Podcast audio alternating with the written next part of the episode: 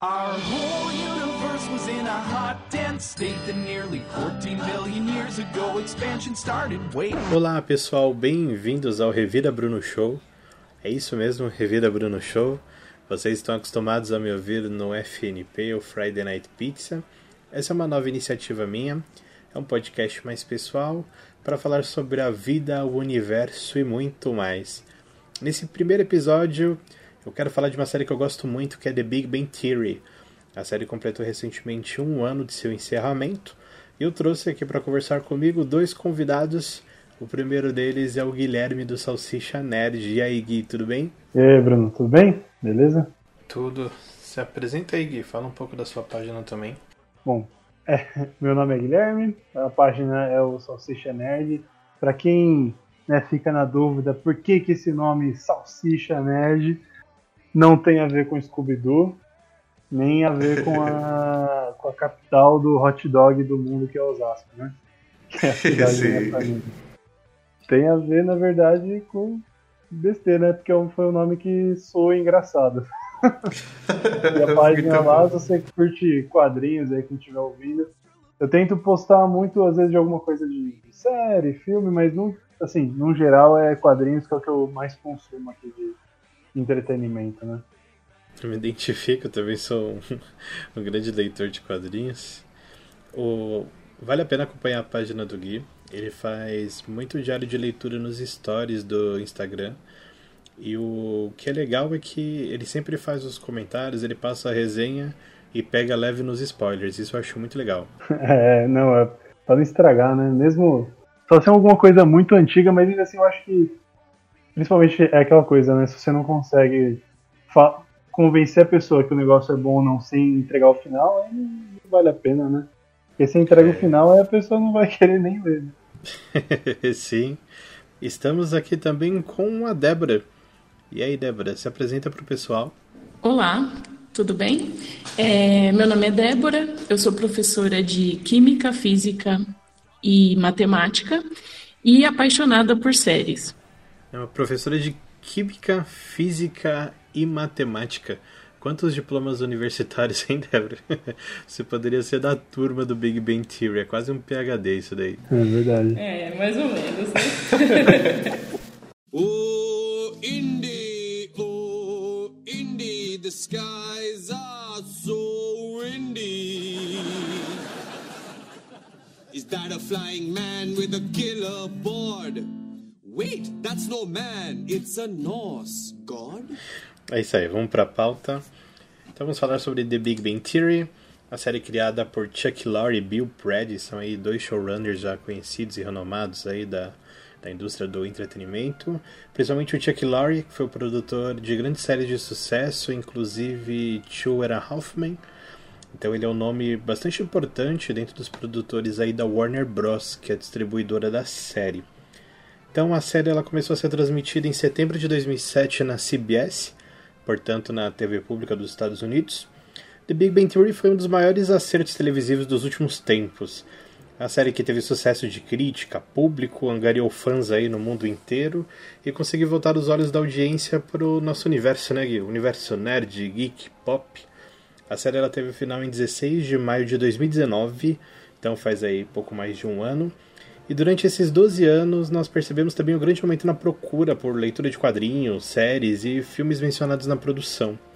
Coincidentemente ou não, no decorrer da, do tempo que a série foi transmitida, nós tivemos um aumento maciço de produções relacionadas ao tema nerd. Então, tivemos alguns resgates de franquias há um tempo adormecidas em Hollywood, e a figura do nerd mudou um pouco aí na sociedade. E teve também a, o crescimento da cultura bazingueira, né, que a gente fala, são pessoas que procuram né, essas coisas, geek, nerd, mais para aumentar ali o lore da série, né? Não porque realmente elas se interessam pelo, pelo caminho. Então essa é a cultura bazingueira. E aí, o que vocês acharam da, da série? Assistiram até o final? Pode, quer falar primeiro? Acho que a Débora tem até propriedade científica para falar da, da série aí. Pode, pode falar primeiro. É, bom, então a série envolve ciências e como eu dou aula das disciplinas, muitas pessoas me indicavam. Na verdade, muitas pessoas me indicavam Breaking Bad, mas sinceramente não tem nada de ciências lá, tem mais a ver com outras coisas. E The Big Bang Theory realmente é uma série que é, fala sobre ciências e realmente é, eles tomam cuidado de é, pesquisar as coisas, então eles não falam, pelo pouco que eu sei, besteiras, eles realmente têm fundamento teórico para aquilo, eles passam conhecimento também. Então, além de ser uma série divertida, de comédia, também mostra o lado da ciência, o quanto é importante a ciência. Então, é uma série que eu fiquei muito feliz e acompanhei o começo. É, já tinha saído, mas aos poucos eu fui acompanhando conforme ia saindo mesmo, porque realmente muito, muito interessante. É, até só complementando, né? Eu lembro que eu, eu tinha visto um tempo atrás que, se não me engano, eles usavam. Eles tinham alguns cientistas, ou era uma pessoa específica, mas eles tinham uma, uns consultores, né? Para não colocarem besteira né, na hora de preencher os quadros ali com aquelas fórmulas todas que eles colocavam. Além das próprias coisas que eles falavam, né? Que não, que não era necessariamente a ver com essa parte de cultura pop, de quadrinhos e, e filmes, né? Essa parte mais científica, se não me engano, eles tinham até um, uns consultores lá, né? Então acho que é, é legal porque eles têm esse carinho, né? Como se fosse assim, de não colocar besteira ali que possa até prejudicar a, a proposta da série, né? Sim, é bem legal esse, esse cuidado que eles te, tiveram no, na produção da série para realmente colocar fatos mesmo, coisas que aconteceram. E eu, eu gostei muito da série por conta disso. Além da comédia, claro. Então, eu lembro quando eu comecei a assistir The Big Bang Theory ali para entre 2010 e 2011.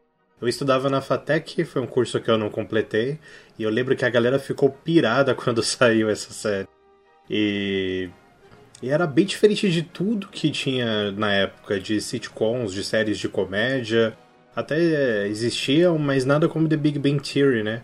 Algo que enaltecesse essa cultura de ciências, enaltecesse a cultura nerd, geek. E no começo eu comecei a achar um pouco preocupante a série. De subjugar os nerds, de, de ser um pouco bullying a série. Mas na verdade não, ainda bem que ela enalteceu essa cultura e tudo mais. Eu acho importante também da série, um, principalmente um recado aqui pro governo brasileiro, de como que funciona o sistema de pesquisa e desenvolvimento das universidades. É muito interessante isso, é algo que não temos tanto contato, é, foi algo bom de conhecer na, da série. E, e tem até fazer mais técnicas de roteiro, né?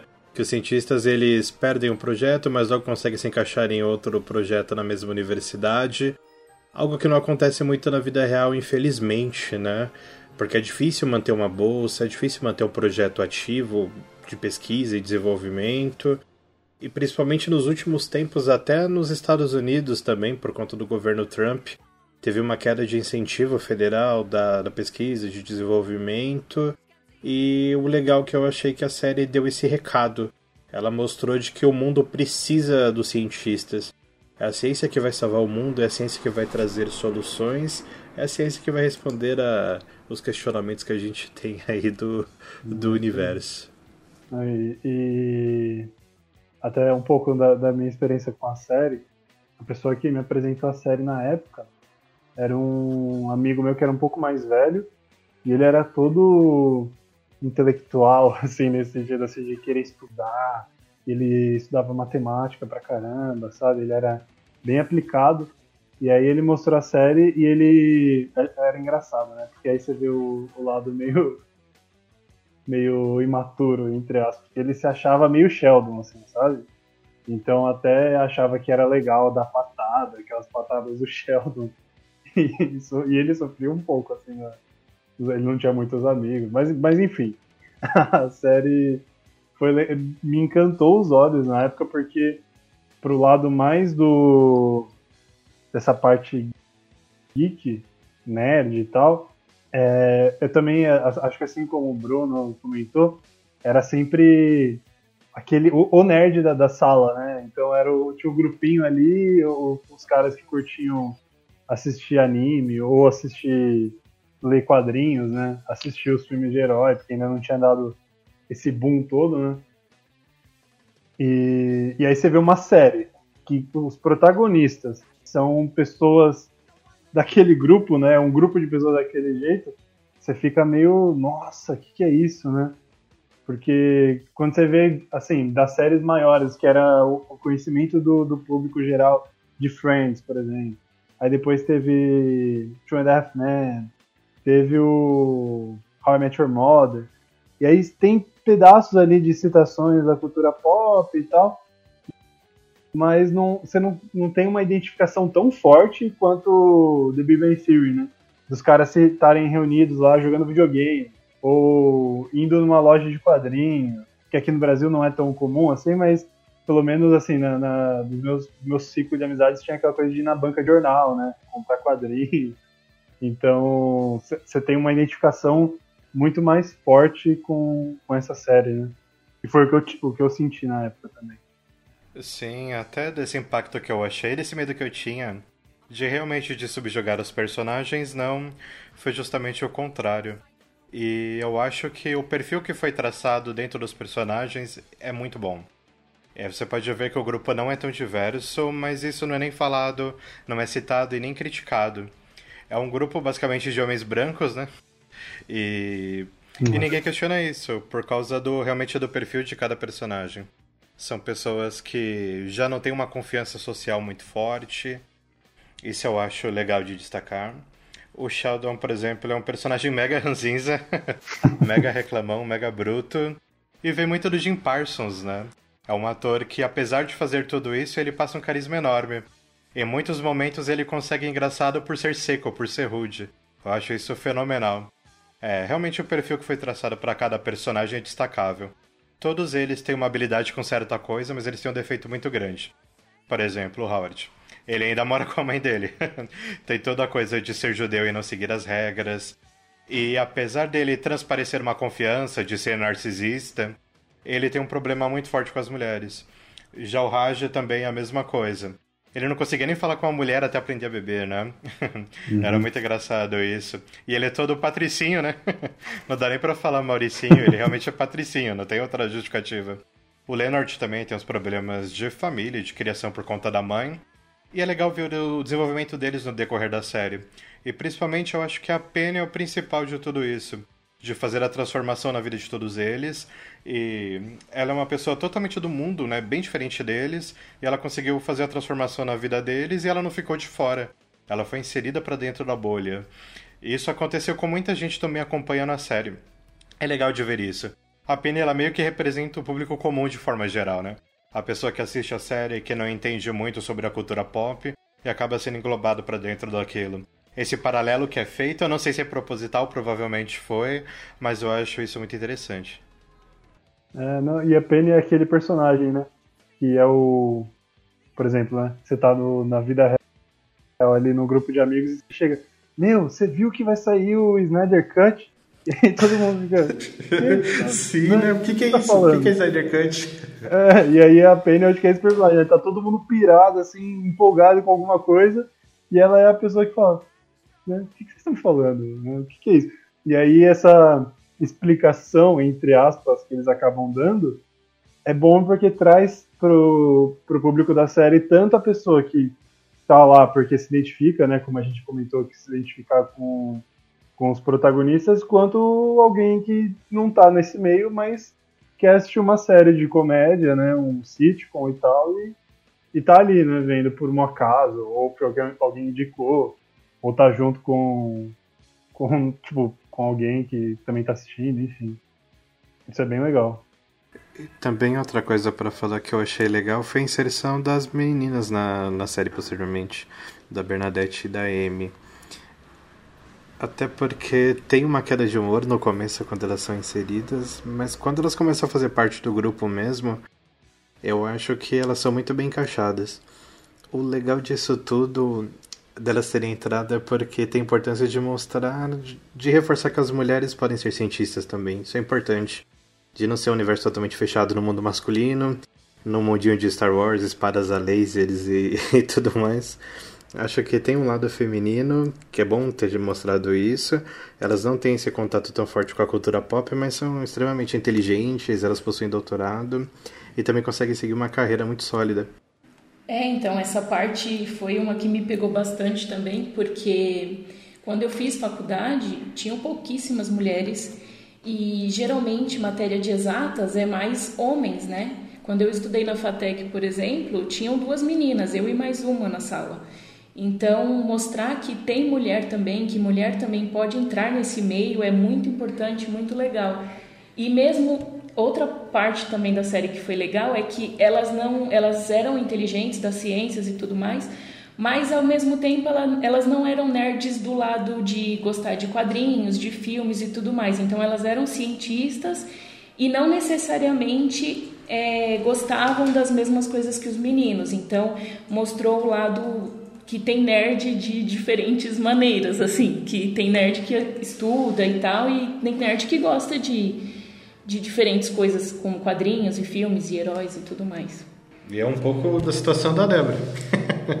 Para quem não sabe, a Débora nós somos namorados. E a Débora, assim, sempre inteligente, já formada, quando a gente se conheceu, ela, ela era universitária. Sempre uma pessoa estudiosa, mas não sabia de nada. A Débora não conhecia Star Wars, cara. Aí eu fui apresentando, eu fiquei indignado quando eu soube disso. E, e foi meio que um paralelo com a série também, que a gente se conheceu nesse período aí. Lá pro, pros anos de, de 2010, a série estava em andamento e era muito engraçado. Eu comentava alguma coisa, ela. Do que, que você está falando? Eu não, você vai assistir esse filme, você vai ver agora. Aí mostrava ela, acho que até hoje isso acontece ainda. Sim, acontece. É, eu sempre fui é, de dois mundos. Eu sempre estudei porque eu sempre entendi, eu sempre, a minha mãe sempre me passou a importância de estudar e de ser alguém na vida. Você tem que estudar e tudo mais. Então eu sempre fui estudiosa, mas ao, ao mesmo tempo eu nunca fui do grupinho nerd da, da sala. Eu sempre fui do, do grupinho da bagunça. Então eu meio que transitava entre esses dois lados, assim, do, dos nerds e dos bagunceiros. A, a minha namorada também, ela ela não não tá também nesse meio assim, ela mas eu falo para ela que ela é a nerd do grupo dela. Porque quando alguém tem alguma dúvida de que ela, ela é veterinária, né? E aí alguém pergunta alguma coisa, ela já é a primeira que fala, que faz, tá sempre estudando, não sei o que. Fala, é, Yasmin, você fala que eu sou eu sou nerd do, né, de quadrinho e tal, mas você também é nerd, viu? É só de outro, outra área do conhecimento. Legal. Mas é legal isso, né? Mas eu não sei se é por conta da série, mas tem um assunto que eu queria levantar com vocês. Mas caiu muito o estigma, né? Dessa coisa do nerd, do estudioso. Eu acho que as pessoas começaram a ser um pouquinho mais valorizadas, né? Tá certo que ainda tem tem aquela parcela ainda que é pouco sociável, que é bem reclusa, mas isso pode ser uma doença, um defeito, um bloqueio psicológico. Até a atenção, a deficiência psicológica aumentou né, nesse tempo, nos últimos tempos, né? Não sei se é devido ao avanço de pesquisas e tudo mais, mas uhum. as pessoas começaram a olhar que isso existe de verdade. E mas caiu bastante essa barreira, esse estigma do, do nerd. Uhum. Então, a pessoa que lia muitos quadrinhos, hoje ela virou consultora dos amigos que não entendem os filmes da Marvel. Ou então, é as pessoas que têm interesse por algum filme ou por alguma obra e não pega todas as referências, tem algum amigo, alguém para mostrar um caminho, para mostrar ali para elas o, o que é aquilo, né? E esse consumo de material também. Na época, eu lembro que para assistir as séries a gente tinha que entrar por mil caminhos, atravessar vários sites, pegar uns dois vírus para conseguir baixar, para colocar legenda e tudo mais. 15 cavalos de Troia. É bem isso mesmo. E ficou mais aberto o acesso à informação, o acesso a, ao conteúdo de mídia mesmo, né? Fui pesquisar onde estava The Big Bang Theory antes de gravar o podcast, mas eu não sei se você chegou aqui e não conhece The Big Bang Theory, eu não sei onde você viveu nesses últimos anos, mas se você não conhece e deseja assistir de uma forma legal, sem navegar por águas internacionais, The Big Bang Theory está disponível no Globoplay. É um aí dos 538 serviços de streaming que existem. é um serviço que particularmente eu não conheço, eu não tenho, mas, mas tá aí, tá lá. E tá bem fácil. Você faz uma assinatura e consegue assistir tudo de uma vez. Sem precisar fazer mil coisas, né? É, o, o acesso ao consumo vem disso também. Sim. E é uma série bem fluida para quem quer assistir, são episódios curtos, bem divertidos, então é uma série que você assiste e nem sente, só, só vai, que é muito divertido.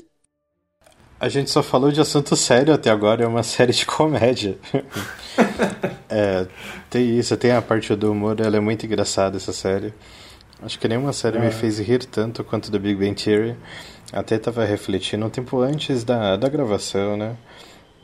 para me alinhar, né? Eu gosto de série mais cabeça, eu gosto de série com maior contexto, com roteiro, com atuação, assim, mais caprichada, né? Mas eu fui analisar onde The Big Bang Theory estava um dia entre as minhas séries favoritas eu coloquei ela em primeiro lugar. Não só pelo contexto de tudo isso que eu falei até agora, de socialização e tudo mais, mas porque a série ela é engraçada. Os episódios elas te levam muito rápido eu gosto desse formato de 20 e poucos minutos e ela também tem um tema leve. E pela duração você consegue assistir, tá ali sem fazer nada, assiste um episódio ou outro. Assim vai aos pouquinhos e quando você vai ver, assistiu 12 temporadas. Bazinga! You've fallen victim to another one of my classic practical jokes. Então vamos lá, voltando ao começo da série. Se bem que já falamos quase 20 minutos de programa, mas se você ainda não assistiu The Big Bang Theory, que você precisa saber?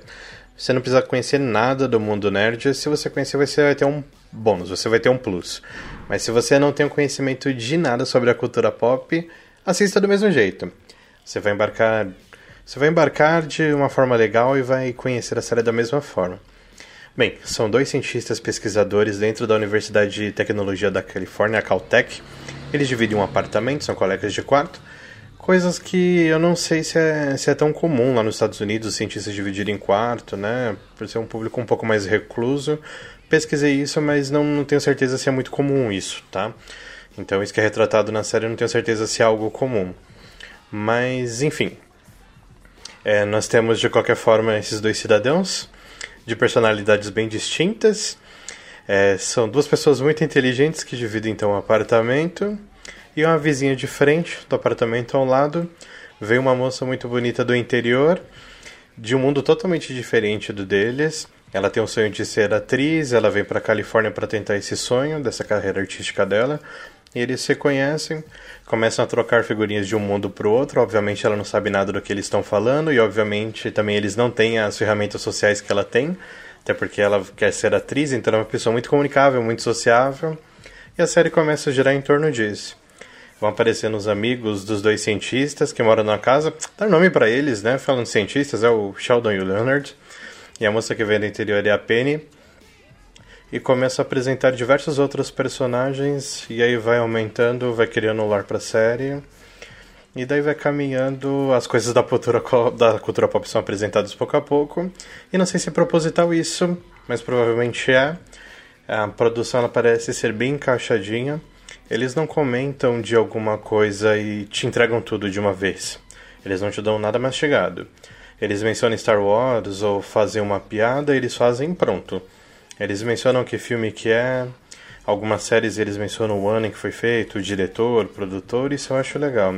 Mas se você ficou meio boiando, é comum às vezes, mas não faz tanta diferença assim no, no contexto geral da série. Mas se quiser saber um pouco mais sobre as coisas que eles falam, fica fácil pesquisar da maneira que eles apresentam. O que eu acho legal do, do tipo de, de piada, assim, das sacadas que eles fazem, é porque se você. É aquela coisa, se você saca a referência, é, fica mais legal, é o que você comentou, né? Se você entende do, do, do, da cultura pop e tal, você tem um bônus. Mas se você não conhece, não tem problema, porque às vezes a piada é em, em a Penny não entender a referência, é a piada em só o Sheldon saber o que está falando. Então não tem problema, né? Você consegue curtir a série do mesmo jeito e é o que você falou. Depois, você, se você se interessar, você pode. É fácil de pesquisar. Né? Sim, só uma observação, eu não sou do tipo que gosta desse gênero de comédia, eu geralmente não gosto. E esta é uma série que eu gostei muito e, e não conseguia, não, não dá para terminar um episódio sem rir, pelo menos uma vez, não é impossível. Então, vale muito a pena. Mas é, é um humor, é uma série leve, né? É um humor leve, porque eu acho, por exemplo, na, eu lembro, teve uma fase, é o que você comentou da, da TV fechada e tal, né? É, quando teve TV fechada lá em casa, muito depois, acho que a série já devia estar na terceira temporada, quarta temporada, sei lá. E eu lembro que a programação, acho que da Warner, passava The Big Bang Theory e o True Deathman mais ou menos perto um do outro. Eu lembro, eu, eu lembro de ter essa, essa referência. E são séries com, com um tipo de humor muito diferente, né? Acho o, o Deathman é uma coisa mais pesada, né? Enfim, e não, não cabe né, falar disso agora, mas o que é legal é porque você vê que a, a The Big Bang Theory é muito levinho, assim. É um humor super de boinha, né? A série bem família, assim, né? Você conseguir assistir ali tranquilamente, né? Consegue e atrai pessoas assim, né? De forma justamente por ser um humor mais leve mesmo. Meu pai, que é um cara que assiste zero coisas, uma vez chegou em casa com o DVD do The Big Bang Theory e ele gostava muito de assistir, dava risada, é algo assim totalmente aleatório. Quando ele me via assistindo de vez em quando, ele acompanhava comigo um episódio ou outro, nada sequencial, mas é que para ele funciona como episódios separados, para ele é uma série episódica. E quando, quando quer ver alguma coisa diferente, ele pega a série e vê.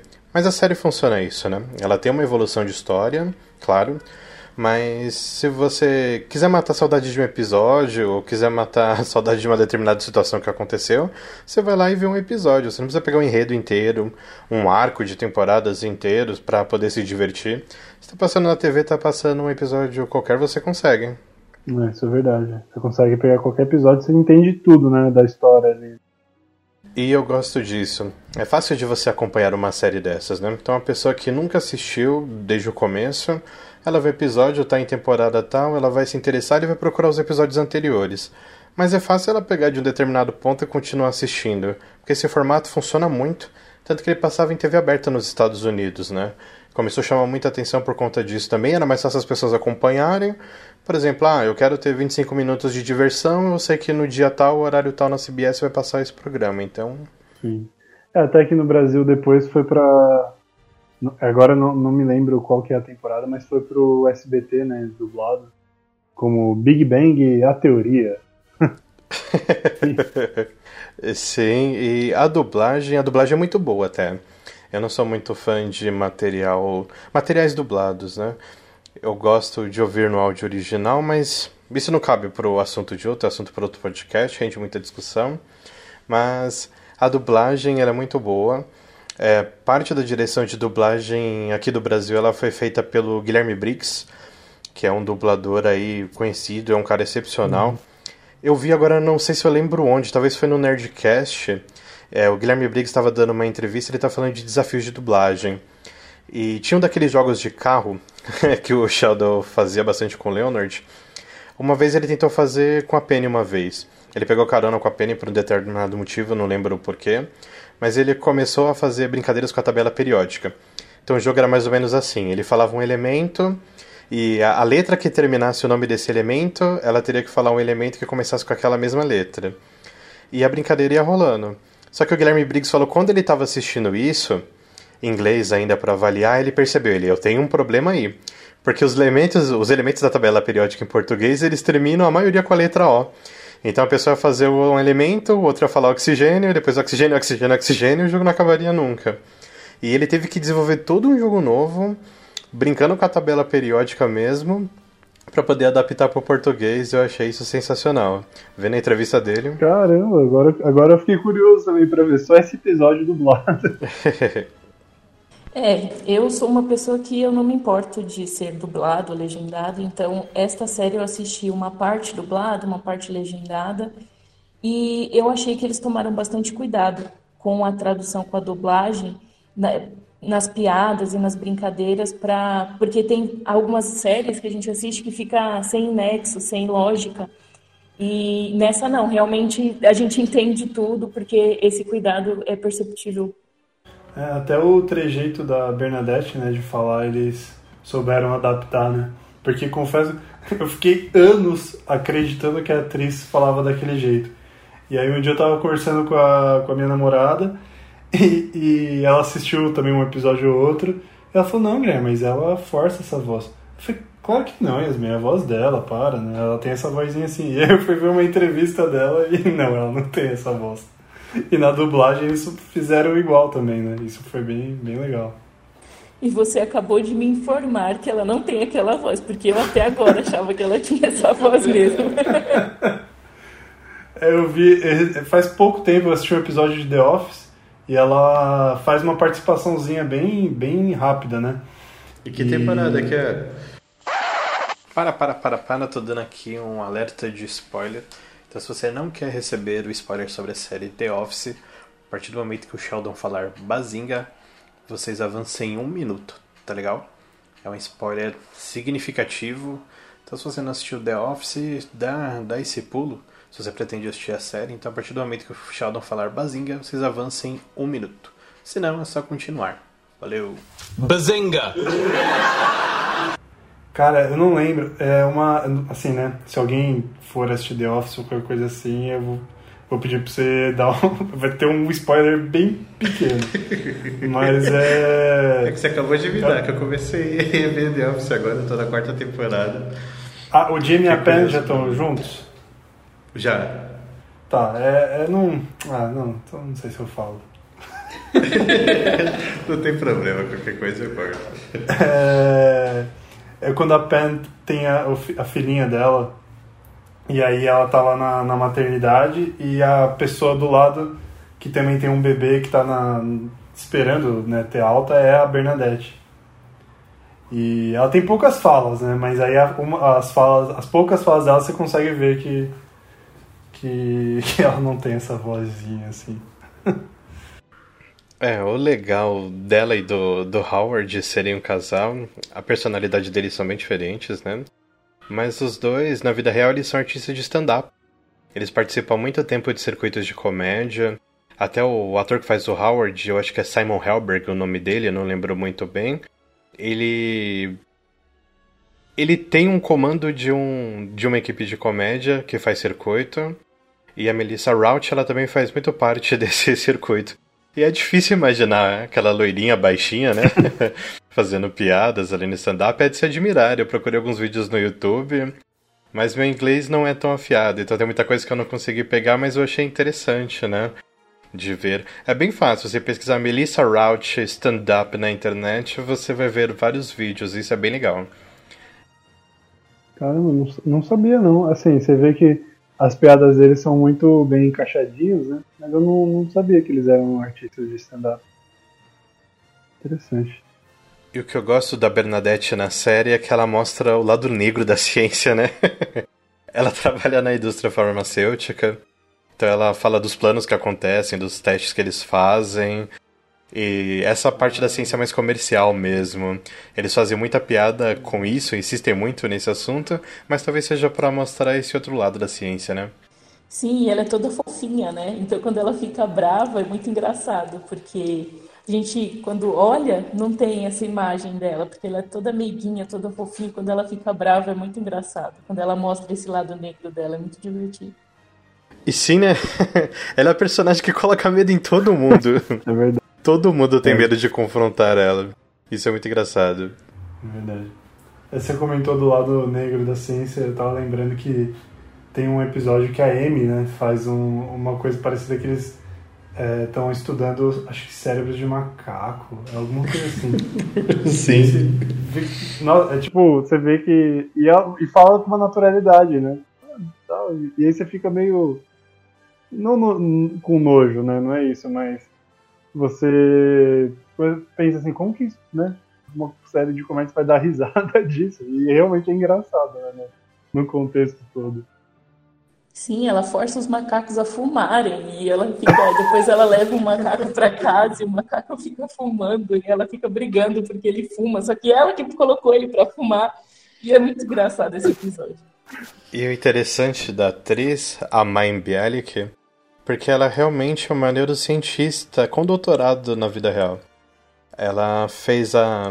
Não sei se vocês lembram daquela série Blossom que passava no SBT e também falava de uma menina nerd com problemas de socialização. pesquisa umas imagens, pesquisa na internet, você vai ver como ela era novinha, ela não mudou muito a feição.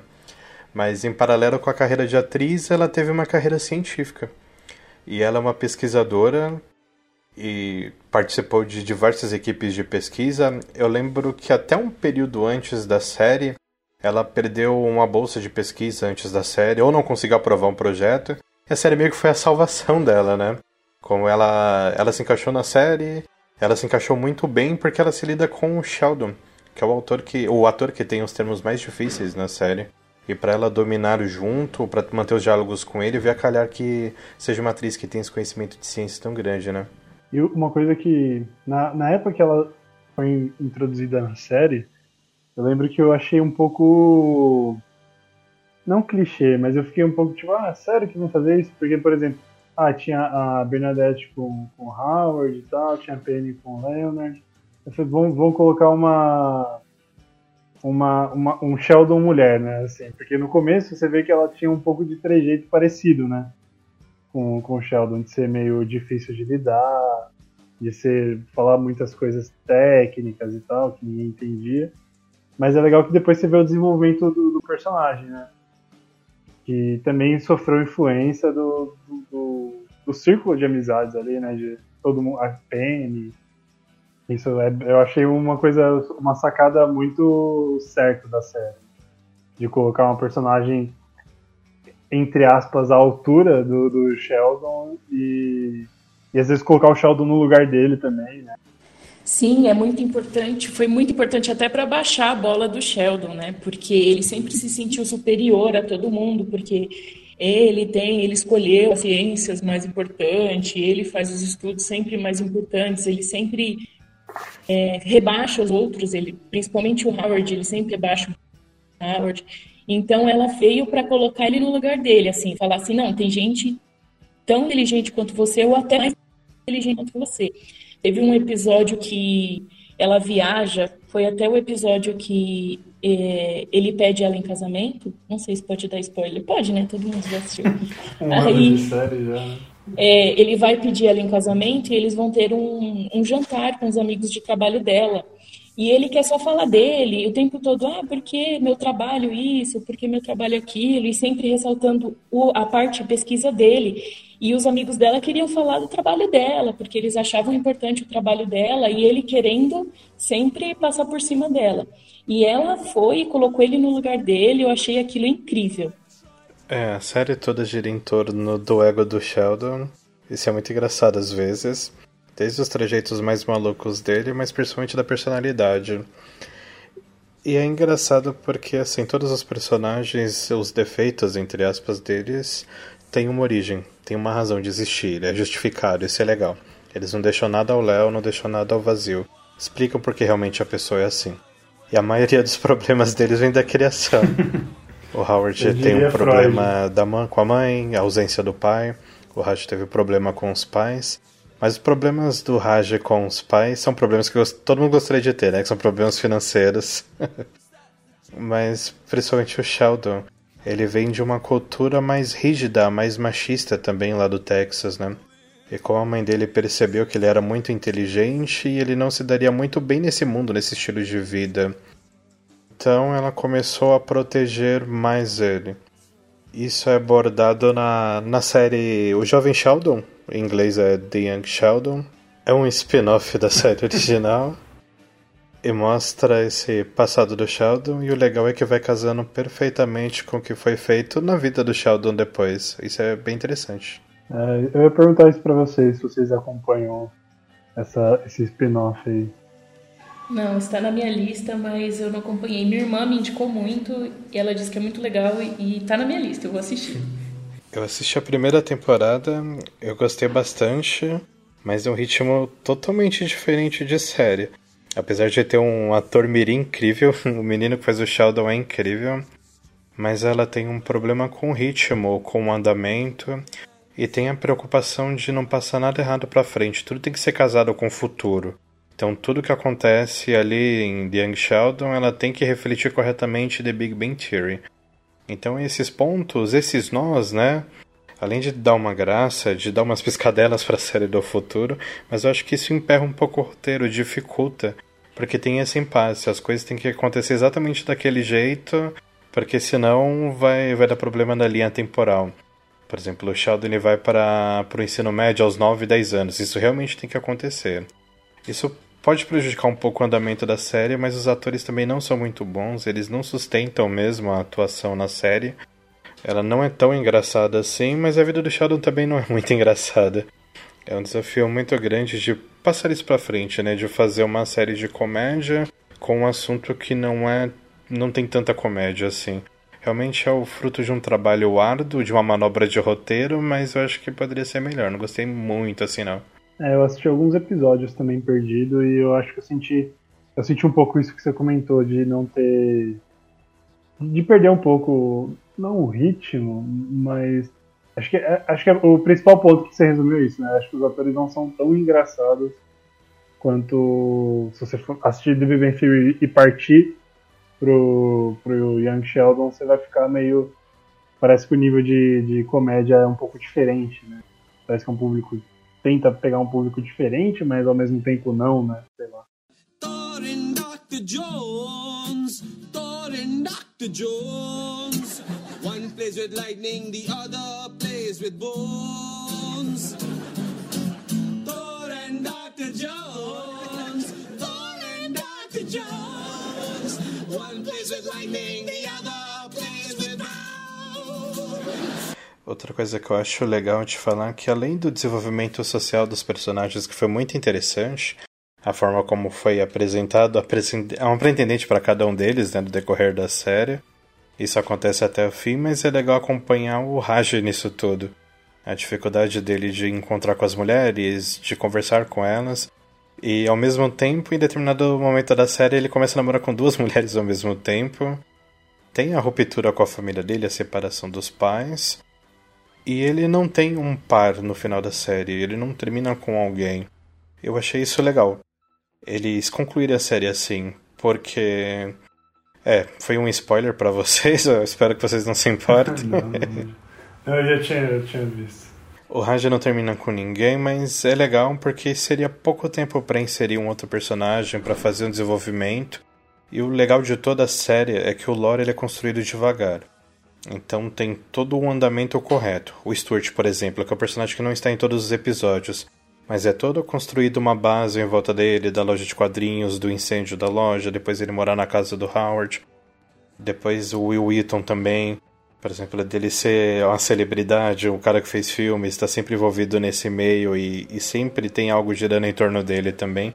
O lore da série é bem construído, tem uma base muito boa. E eles mantêm isso até o final.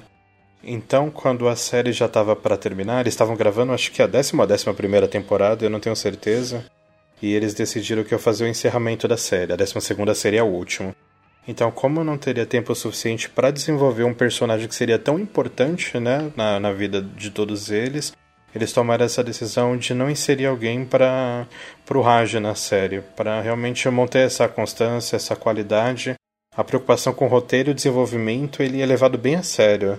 Apesar de ser uma série que ela é episódica, né? Você pode ver os episódios soltos ou não. A continuidade ela é muito boa. O que eles mudam no personagem é mantido, é mudado até o final, aquilo ele vai evoluir até o final. Em outras séries, por exemplo, How I Met Your Mother, por exemplo, Friends, em alguns pontos tem essa deficiência. Muitos personagens eles que eles vão compondo o lore, eles são jogados. Eles aparecem, eles cumprem determinada função e simplesmente eles somem. Às vezes o personagem some e não desaparece. Isso não acontece em The Big Bang Theory, eu acho isso muito consistente, um trabalho muito bem feito. Não, e o legal é que se você for ver o primeiro e último episódio, por mais que é o que você comentou, né, a série é, é episódica, você vê que tem uma evolução ali, né? Os personagens mudam, eles amadurecem, você fica tá acompanhando eles 12 anos, né? Então, é diferente de, você comentou de Friends, que você pega o 10 anos de Friends e parece que os personagens não evoluem tanto, né? Parece que eles estão muito iguais. E até uma coisa que foi, acho que talvez uma única coisinha que eu não gostei, não gostava muito de The Big Bang Theory era esse vai e vem do, da Penny do Leonard. Que para mim parecia muito Rachel e Ross, sabe? Sim. E tanto é que quando eu fui, fui indicar pra, pra Yasmin assistir The Office, eu falei, ó, não, não tem Rachel Ross aí, tá? pode assistir e não vai ser esse vai e vem toda hora que você só vai ter um final de verdade no último episódio da última temporada, sabe? E eu acho que eles acabaram fazendo um pouquinho, não tanto assim, né? Com, igual Friends, mas com a Penny e o Leonard, eu achei que ficou um pouquinho, sabe? Parecido. Sim, foi uma coisa também que não, não me agradou também. E quanto a esse vai e vem deles, o romance e tudo mais, eu acho que foi mais para agradar também diferentes públicos, né? Porque eles não queriam atingir apenas um alvo, eles, eles queriam atingir a todos. Então acredito que seja por isso esse, esse romancezinho. É, a série ela não tem tantos momentos dramáticos assim. São coisas bem pontuais, alguma coisa que realmente vai, vai modificar a vida de um personagem, né? Um ponto realmente que teve foi esse mesmo que vocês falaram, que é a relação da Penny com o Leonard. É a única parte assim que tinha um arco mais dramático, que poderia rolar uma situação diferente, mas todas as outras situações que poderiam envolver um drama ou algum arco são alvos de piada. Então, acho que a única forma de manter realmente foi essa.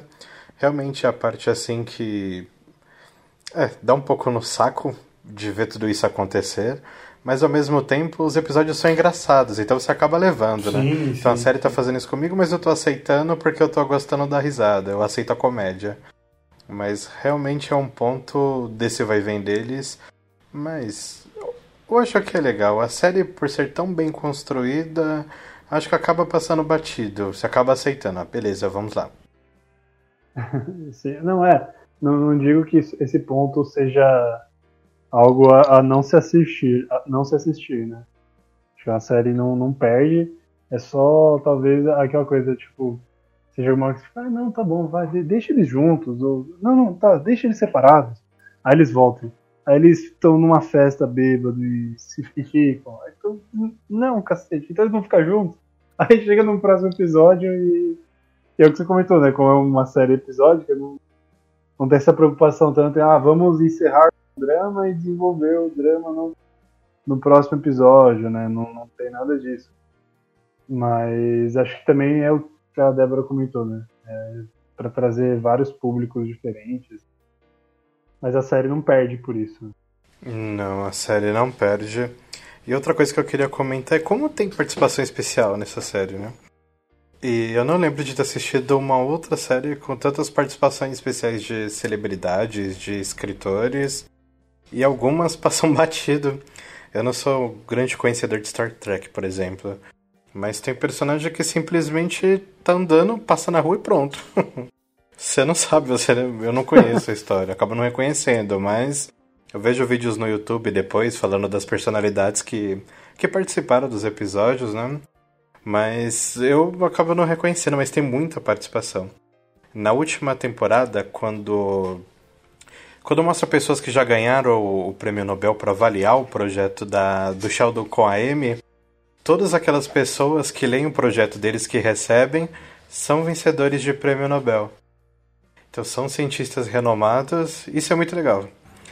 Então ele traz pessoas assim que a gente acaba não, não reconhecendo. É, a Regina King, por exemplo, é uma atriz sensacional. Ela é gestora do RH da faculdade, ela é uma atriz excelente. Até revendo, eu vejo os episódios, eu, eu lembrei, nossa, é a Regina King, eu não tinha me tocado. Fora personalidades do mundo geek que participam, Stephen Hawking participou. Isso é incrível. E ele tava lá de verdade. Nossa, é verdade. Não sei se vocês chegaram a assistir o especial, mas mostra que ele realmente gravou os episódios e como eles faziam muitas piadas sobre Stephen Hawking, ele estava lá assistindo, depois de gravar cenas eles ficavam pedindo desculpa quando eles faziam alguma piada mais forte. Ah, é, o Howard tinha uma piada muito pesada, né? Com... Ficava imitando toda hora o Stephen Hawking. Fala aí a aplicação. Outra coisa legal do especial é que eles gravam com plateia. Eu não, não sabia disso. É como se fosse um, um sai de baixo aqui do Brasil. Ele já tem um cenário montado com a plateia pra frente, ele já fazia o teste da piada ali na hora.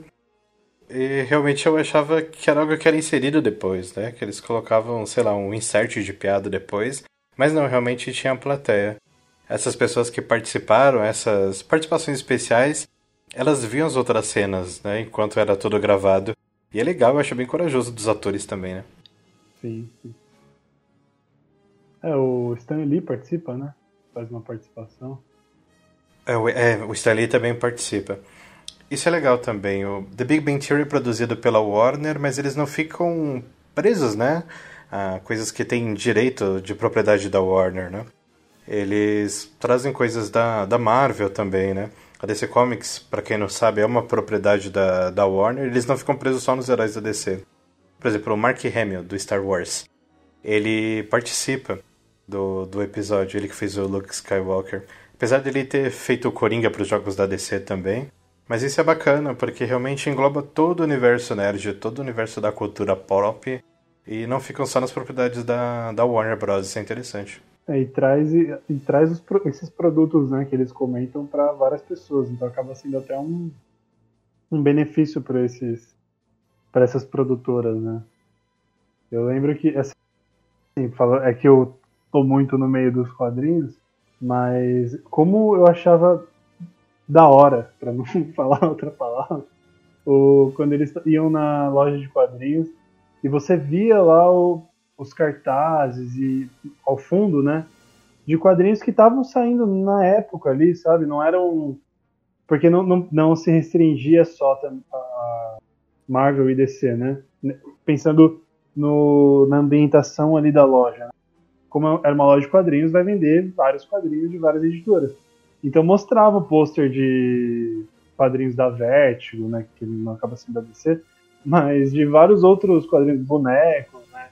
Isso eu achava muito legal, assim, porque você se sente ambientado realmente no, numa loja de quadrinhos real. Você acredita que existe essa loja de verdade lá na cidade dele.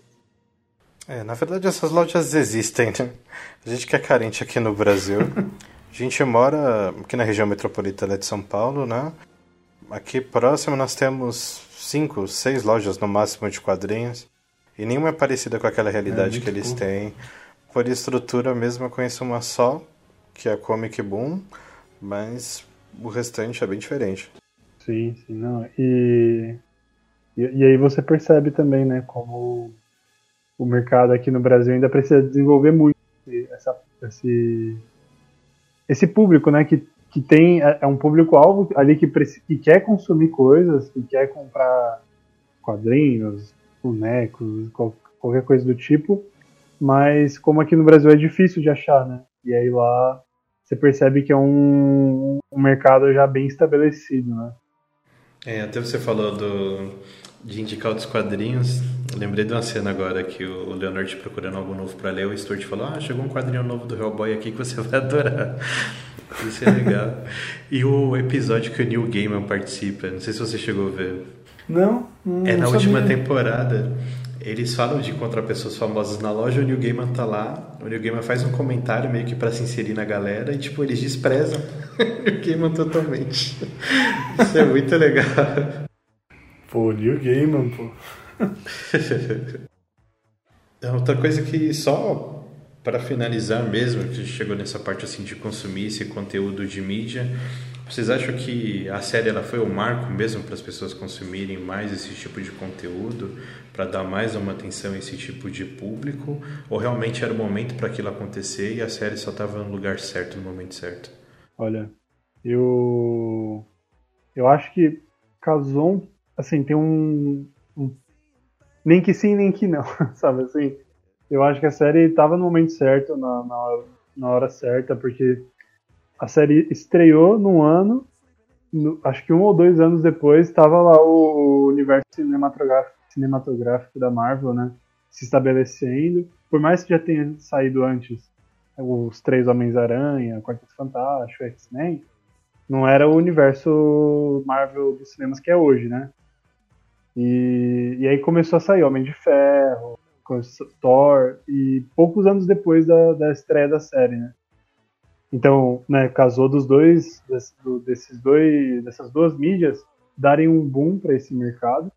E eu acho que a série, uma coisa que trouxe que foi muito positiva, eram pessoas que já consumiam quando eram pequenas e crianças e tal, só que estava adormecido esse lado E aí a pessoa vai ver a série e fala, nossa, verdade, ainda, ainda sai quadrinho do Batman, sei lá, que eu lia quando era pequeno. Nossa, vou lá dar uma olhada o que, tá saindo. Sabe? Ou, ou alguém que joga videogame, por exemplo, ele, se eu não me engano, eles têm várias, vários episódios que eles jogam Wii, Xbox, né? Então a pessoa tá já joga esses videogames e eles tão, comentam de algum jogo lá e a pessoa tá com o videogame parado e fala assim, nossa, é verdade, né? Vou, vou voltar a jogar. Aí acaba vendo jogos que estão saindo, enfim. Então acho que trouxe sim esse público a voltar a consumir ou intensificar mais as pessoas que já consumiam, sabe? Porque aí também começou a trazer filmes, enfim. Sim, e como eles, eles lançavam os episódios mesmo no período, então, por exemplo, é, teve o um episódio que saiu o filme do, do, do Star Wars. Então, as pessoas ficaram curiosas também. Ah, vou lá assistir o filme porque passou na série e parece ser legal. Eles ficaram empolgados com o filme, então a gente vai assistir.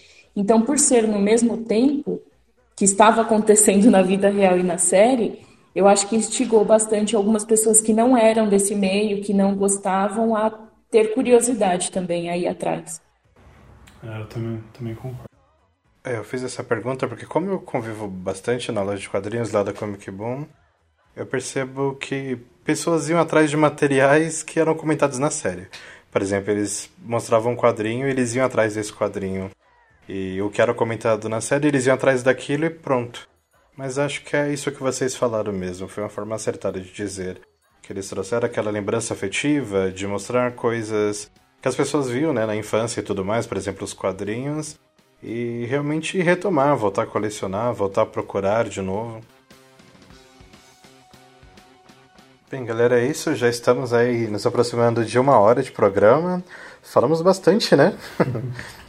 É, rede assunto realmente para um dia inteiro. Um dia inteiro, né? Mas as coisas que a gente comentou, acho que ficou. A gente fez uma síntese legal. Realmente, muito obrigado por vocês para me dar esse apoio nesse episódio. Pelo primeiro, isso é realmente muito importante para mim. Agradeço mesmo a participação. E aí, Gui, manda um recado final, um abraço e reforça a sua página, por favor. Bom, valeu, Bruno, de novo pelo, pelo convite. Prazer conhecê-la, Débora. E pode chamar aí mais vezes, Bruno, que a gente conversa, porque a gente já conversa normalmente, né?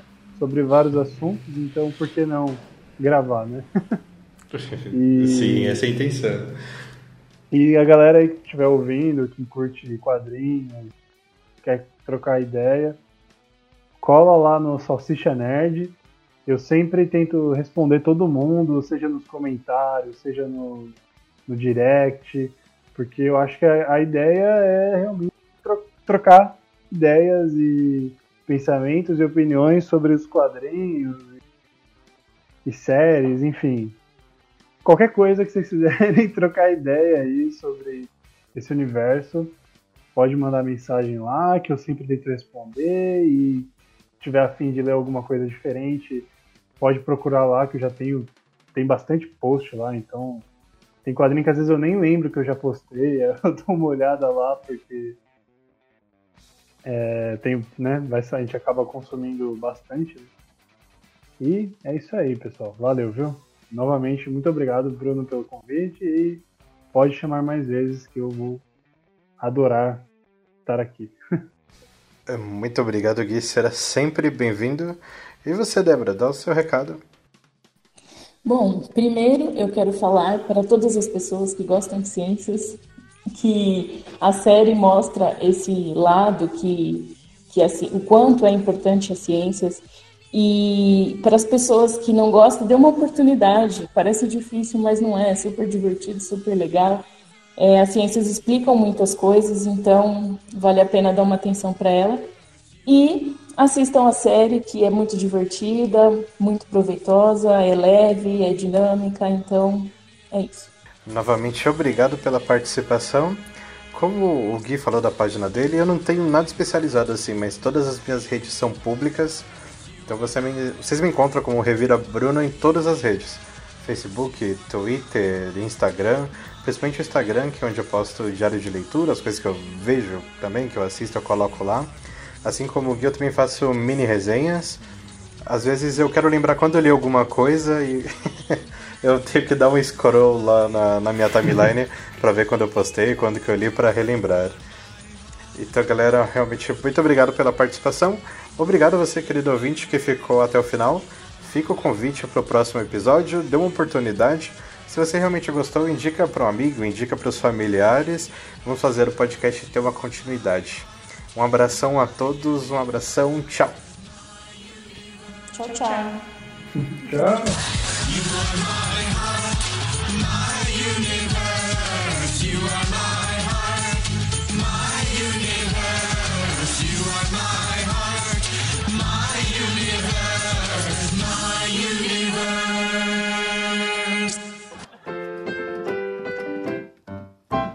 Didn't have you, life would be blue. I'd be Doctor Who without the TARDIS. Is it me or does she not look so good? A candle without a wick, a Watson without a crick. I'd be one of my outfits without a dicky. I'd be cheese without the Mac, jobs without the Wozniak. I'd be solving exponential equations that use basis not found on your calculator, making much harder to crack. I'd be an atom without a bomb, a dot without the com, and I'd probably still live with my mom. And he'd probably still live with his mom. Ever since I met you, you turned my world around. You supported all my dreams and all my hopes. You're like uranium 235, and I'm uranium 238. Almost inseparable isotopes.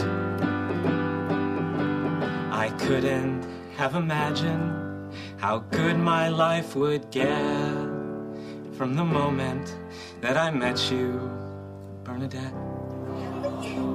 If I didn't have you, life would be dreary.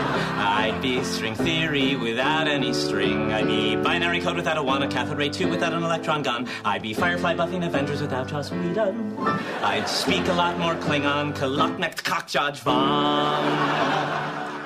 He definitely still live with his mom. Ever since I met you, you turned my world around. You're my best friend and my lover. We're like changing electric and magnetic fields. You can't have one without the other.